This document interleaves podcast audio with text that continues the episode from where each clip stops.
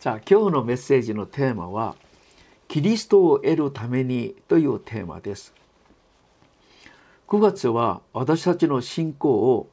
新たにしたいと思っています。皆さん信仰は素晴らしいものですよ。信仰はものすごい力があるものです。じゃあ私たちはどうすればこの力ある信仰になれるのか。キリスト者は自分が信じているイエス様を知る時力があります。ですからヨハネ17章3節永遠の命は神とイエス・キリストを知ることだと言われていますね。しかし知らなければどうしようもできません。知らなければ目に見える世界が全部になります。そしてこの世の中を委ねて誇ったりするしかありません。世の中の人々はこの世のことを得ようとしてそしてそれを味わって楽しんでそれを誇りとしていきます。しかしキリスト者はキリストを知って信じて味わう心をここ味わうことを誇りとしてそしてそれで礼拝をし賛美し伝道をするのです。ところが今の私たちは何を得ようとしているのかまた何を頼りにし誇りとしているのかということが大事です。黙示録3章でラオティキア教会を見てますと3章の中6節中7節にラオティア教会はこう言います。私は金持ちだ満ち足りている何一つ必要なものはいない私は満足しているよ教会通いながら満足してるって言います。しかしイエス様が見ていらっしゃることは完全に違います。中7節見ますと自分が惨めなもの哀れなもの貧しいもの目の見えないもの裸裸であるものを分かってないんだと自分たちはもう金持ちだ満足していると言うんですけどイエス様を見るのにはあなたは惨めなものだと言いますどうしてこんなことがあるんですか、ええ、神様の観点ではなく自分の観点から見たんです。イエス様は20節見てますとイエス様はもうドアの外で追い出されている。イエス様が玄関を叩いているところであるんです。イエス様が教会におられなければ自分勝手に考えます。だから自分は正しい。自分は満足しれと言います。しかしイエス様がおられるならイエス様の観点が照らされるなら自分自身が本当にどんな存在かを分かります。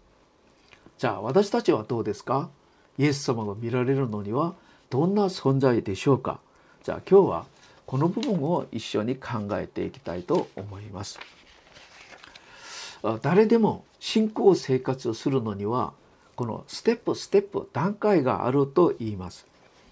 現在私たちは全く分かってないんですか？少し分かってますか？また豊かに成長している段階ですか？イエス様がもうこんな惨めなものと言うんですか？イエス様が誇りと思っていらっしゃる本当に素晴らしい存在になっているのでしょうか、まあ、このいろいろな部分が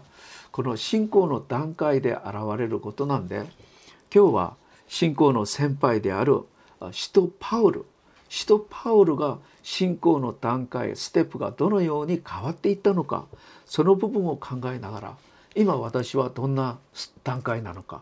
これでもっともっと進んで成長するためにはどうすればいいのかそれを一緒に考えていきたいと思います。じゃあ初めに誰でも信仰に入ったら信仰に入る前からずっとまあ初めの段階はイエス様をよく知らない段階があります。使徒パウルの場合はイエス様をよく知らない時には迫害者でした。迫害者サウルという人でした。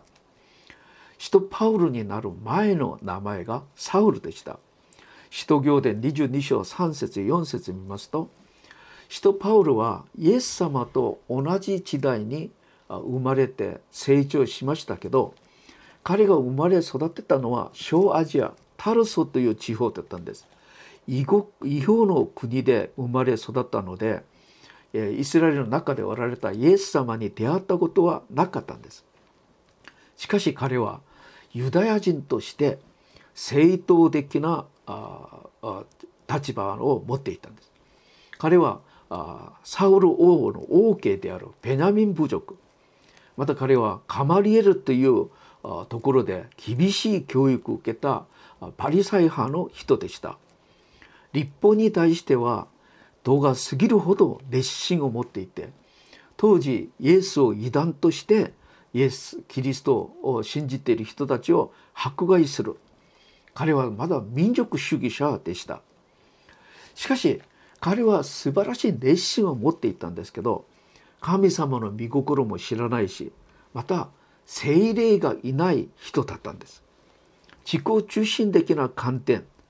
また立法主義的な熱心で彼はキリストを信じる人々を迫害したんです。彼自身は自分の誇りで満たされた人。また信仰の熱心ということはもう立法主義者熱心ですね。すごく立法主義傲慢な人でした。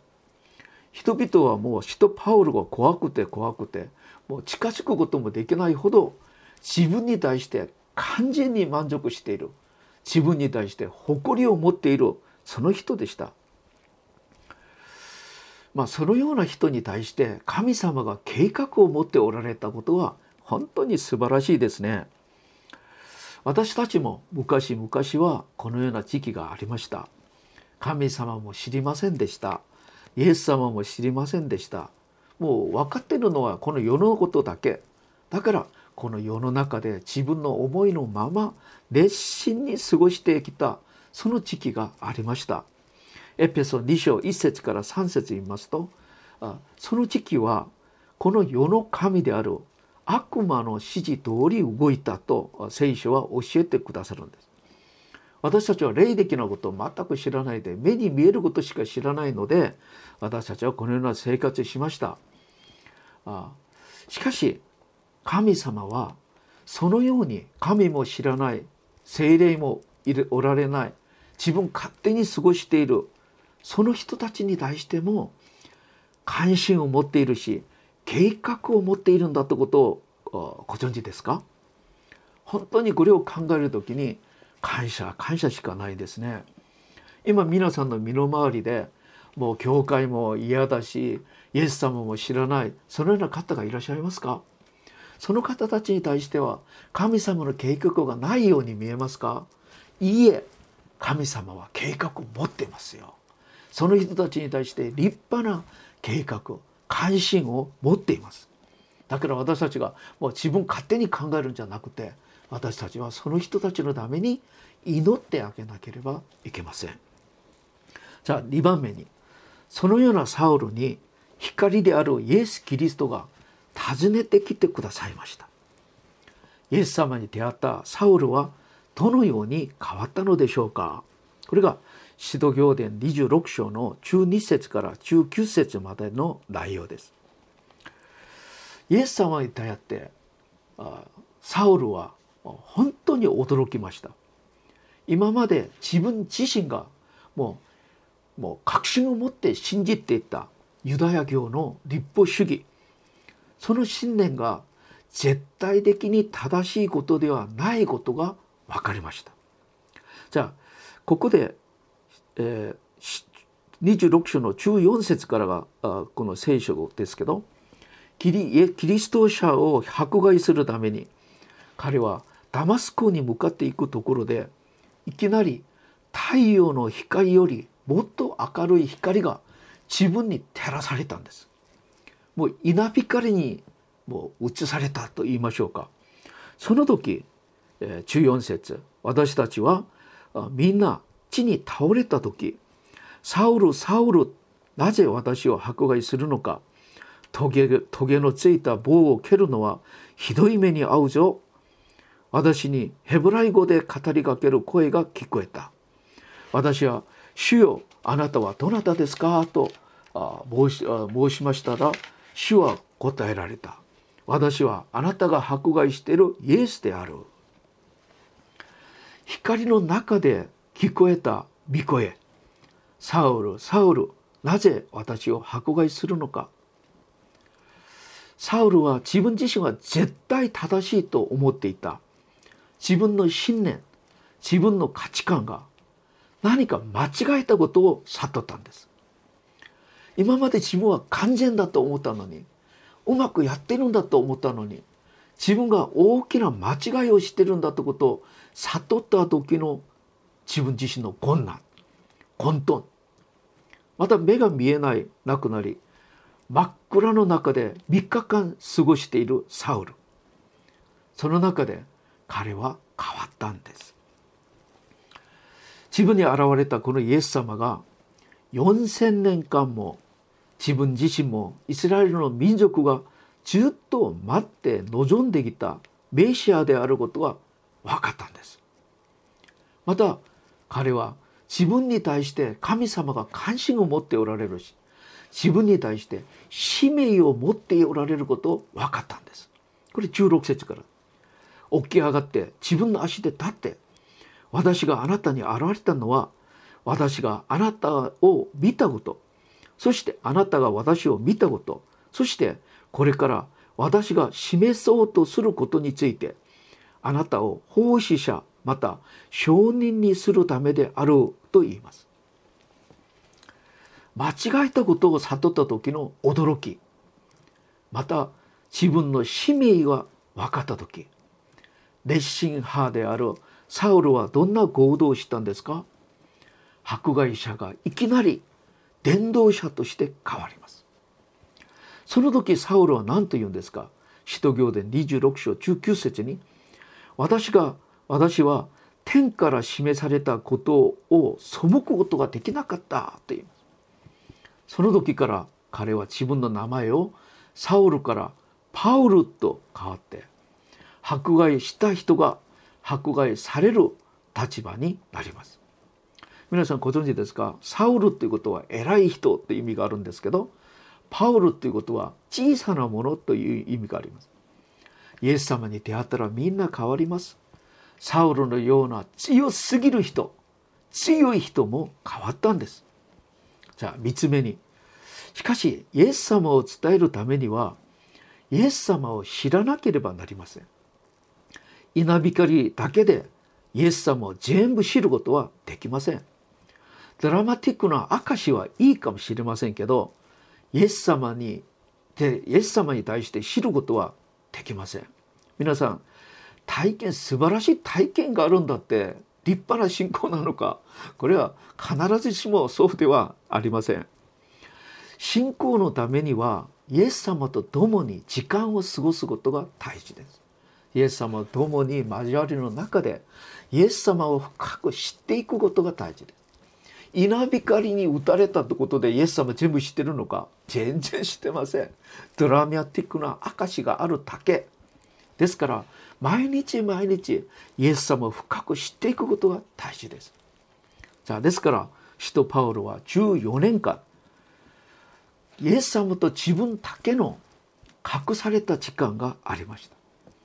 アラビアで3年そして自分のふるさとであるタルソで11年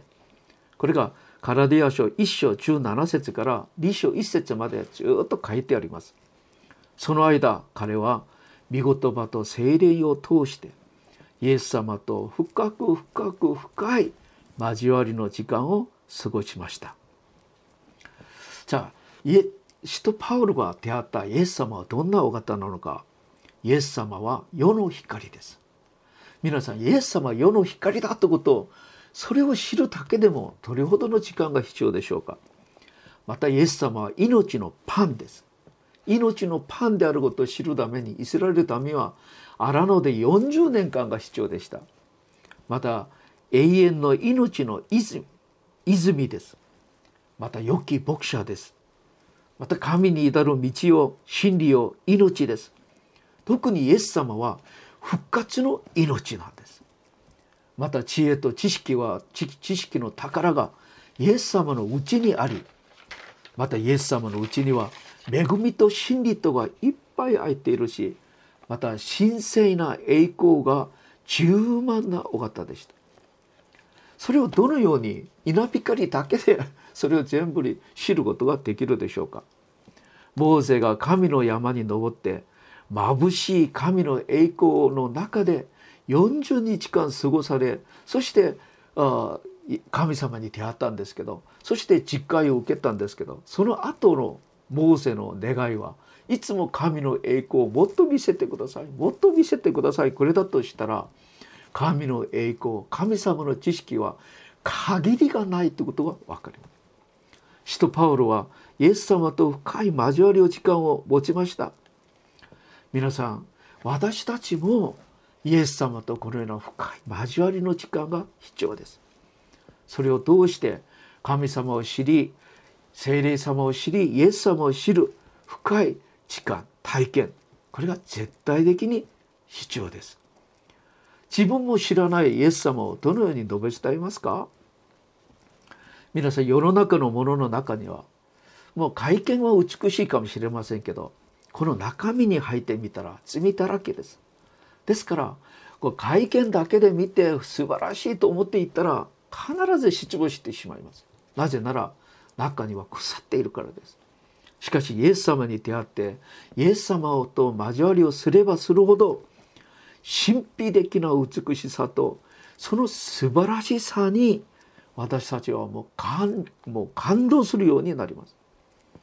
だからそのイエス様のこの深い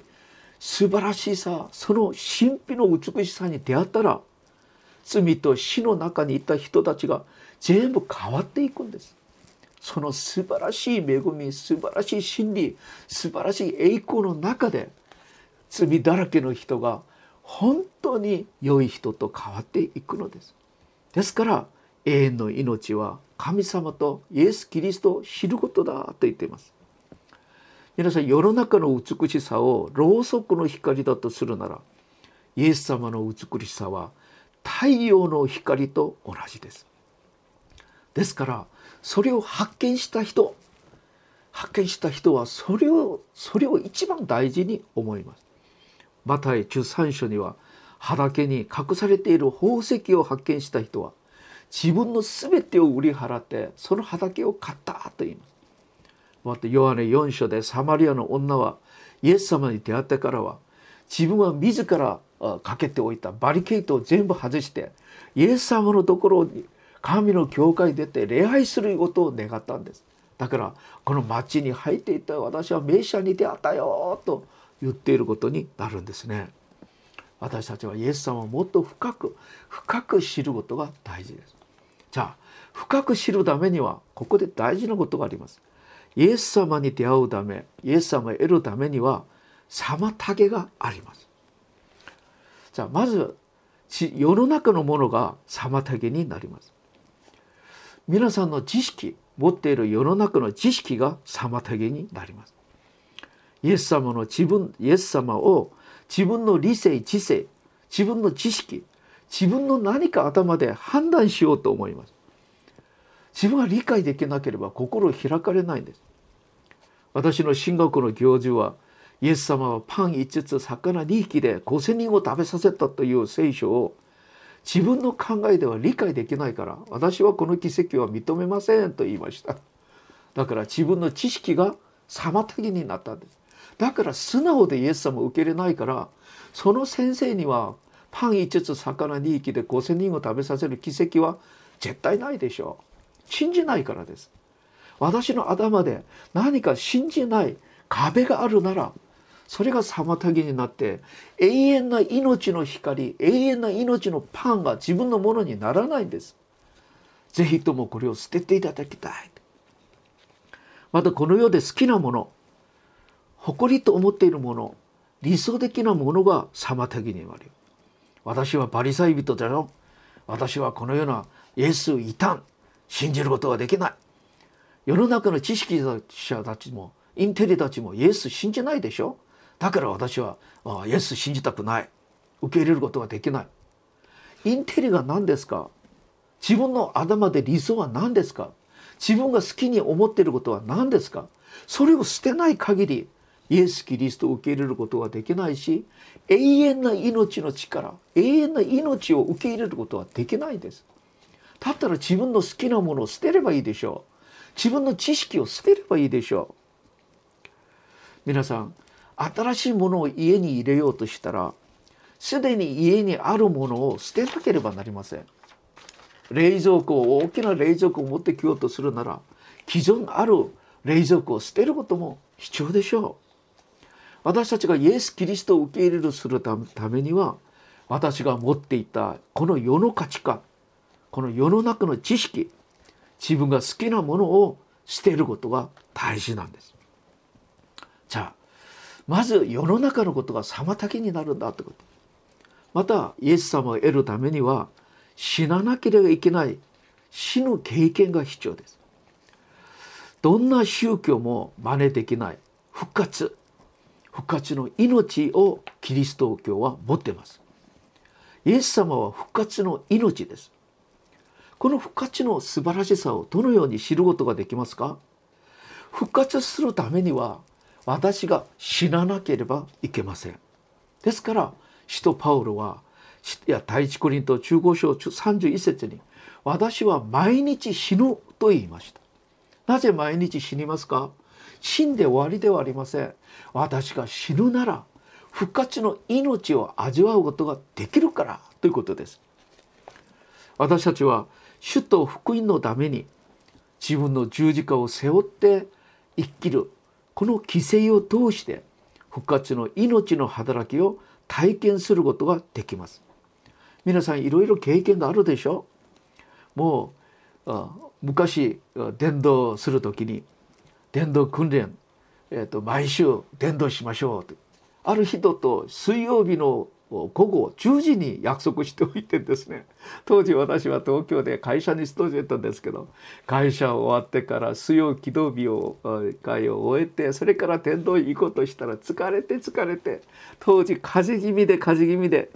しかし伝道するために行ったんですよ。伝道が終わった時には命がいっぱいありましたね。命に満たされて疲れが全部なくなって風邪気味もすっきり治っちゃったんです皆さんこれをどのように説明しますか？主と福音のために私が犠牲したり自分がやりたくないことも主がやっとやった時には神様から復活の命が与えられたんです。それ経験があるでしょう。あ皆さん献金に対していろいろ経験があると思います。神様の御言葉に従うために自分の命より大事に思っているお金を献金しました。それによってこの後どうなりましたか？私はもう私と妻は献金によってもう本当に本当にたくさんのことを体験しました。神様が満たしてくださることを体験したってことでしょうかね。そのことも皆さんぜひともぜひとももう教会の中でたくさんの方が体験したと思います。また神道に対する奉仕。自分を犠牲しながら毎日毎日病院に行ってある方のために祈ってあげたり仕えてあげたら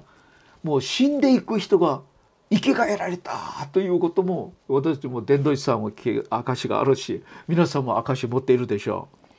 復活の命が現れるためには私が死ななければ私が犠牲にならなければ復活の命は現れません復活のためには死が必要なんですまず死ぬことが大事です私たちが大切にしているこの世の中のことを捨てるなら神の宝を得ることができるし神の栄光を見ることができるし主と福音のために自分を犠牲して自分を死んでいくなら復活の命を味わうことができます。ですから復活の命をパウロは味わうために私は毎日死ぬ毎日死ぬ毎日死ぬことによって毎日復活の命を味わってまた周りの方々がパウロを通して命を得て生かされ癒され助けられたということがパウロを通してできたでしょう。皆さんぜひとも自分の世の中のことを下ろしてくださいまた復活の命を味わうために自分の全てを犠牲にしながら主と福音のために働いてください最後に私は私の恥ずかしい証を皆さんに申し上げたいと思う。これが私だけじゃなくて大勢の方たちがこれを間違いをすることですから私がこれを犠牲をする意味で証をしたいと思います私は世の中の学歴世の中の名誉本当に好きなものです。私は私の子供たちにもこれを強要して子供たちが私に反発したり 子供たちが苦しめたりしたんですけど私はこの習慣が今も残っているんじゃないかと思います。ですから悔い改めて徹底的に捨てるためにこの証をします。以前の教会いる時に韓国から韓国でピヨンミン先生という本当に素晴らしい先生が集会の講師として来られました。それで私の教会の家族を紹介しながらその先生の前にある方に対してこのようにあ紹介しました。先生この方は日本の有名な慶応出身ですよと言ったんです。そしたらその時その先生が私を見る表情が10年過ぎた今も私覚えています。情けないな。私を無視するようなその表情。今もメッセージ準備する時にその表情が目に見えるような 気がします。私はこのメッセージを準備しながらこの意味をもっと深く悟るようになりました。その先生の情けないやつだなという表情。それだってお前は牧師なのか？世の中の学歴を誇りながら誇ることを見たらあなたはいまだにキリストに出会ったことがないね。あなたは世の中のことばっかり考えて神様から神の栄光の祝福を味わってない牧師だってことは明らかになったな。牧師であるなら世の中の学歴を誇るじゃないよ。神様を愛してイエス・キリストを誇るべきではないか。イエス様が見えないから世の中の学歴、敬与、敬与がこんなに神の前で大事なのか。あなたを見たらあなたの教会のレベルがわかるような気がする。情けない牧師だな。イエス様を誇りにしなさい。というような表情。皆さん分かりますか？当時の私のレベルがそのぐらいだったんです。だからその先生が私を見ることは情けない牧師だなというそのような一言表情これが今も私覚えているんですよ。皆さん今日のメッセージを準備しながらもう一度考えたら学歴好きなもの世の中の名誉好きなものまたそのようなことを持っている人を羨ましく思ったこの牧師本当に恥ずかしく思います。皆さん私が今まで好きだった学歴名誉世の中の出世成功使徒パウロはこれを排泄物として思ってイエス様をもっと知りもっと愛したくてもう後ろのことを捨てて世の中のことを排泄物として思ってイエス・キリストを得るために毎日死んだ毎日死にながらイエス・キリストを求めていたんです。そうしたらイエス様に深く出会うことができ世の中のものではなく神の栄光命命のパン神の栄光を味わうことができてパウロを通して大勢の人が世の光を手合うことができるし世のパンをいただくことができて生かされたんです。この世の中のもの好きなこの牧師を通して誰が命のパンを得ることができますか？命の光を照らすことができますか？できないんです。ですから私はこのメッセージを準備しながら本当に今まで世の中のこと大好きだった私を悔い改めながらこれからはイエス・キリストを得イエス・キリストの中にある復活の命を得てこの復活の命を味わうものになりたいと思っています。ですから私はピリポ3章7節から12節もう一度私がそう読んでみます。しかし私にとって有利であったこれらのことをキリストのゆえに損失とみなすようになったのです。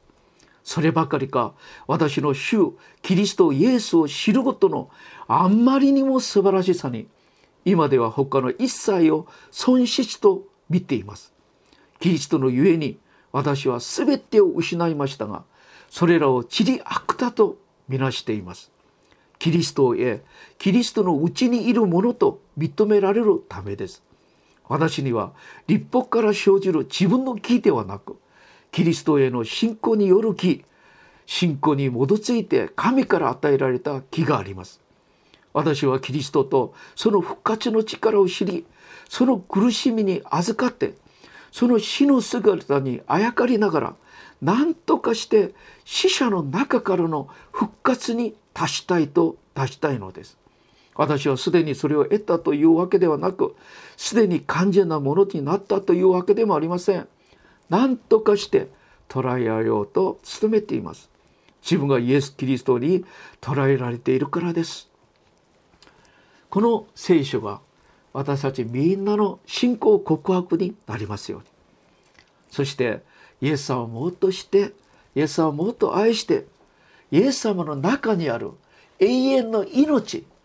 永遠の力永遠の栄光をこの世の中で豊かに味わってそれを述べ伝える私たちになれればと思います。お祈りいたします。主よ世の中の学歴名誉出世成功大好きだった。またそれを誇った私の姿を悔い改めます。牧師だと言いましたけど牧会をする技術牧会をする方法だけでイエス様に対してよくわからなかったことも告白しこれからはパウルのようにイエス・キリストを得るために自分を死んで毎日イエス様を受け入れるために前に前に前進する私になりたいと思います。牧師のレベルが教会のレベルだというなら皆さんの前で私は本当に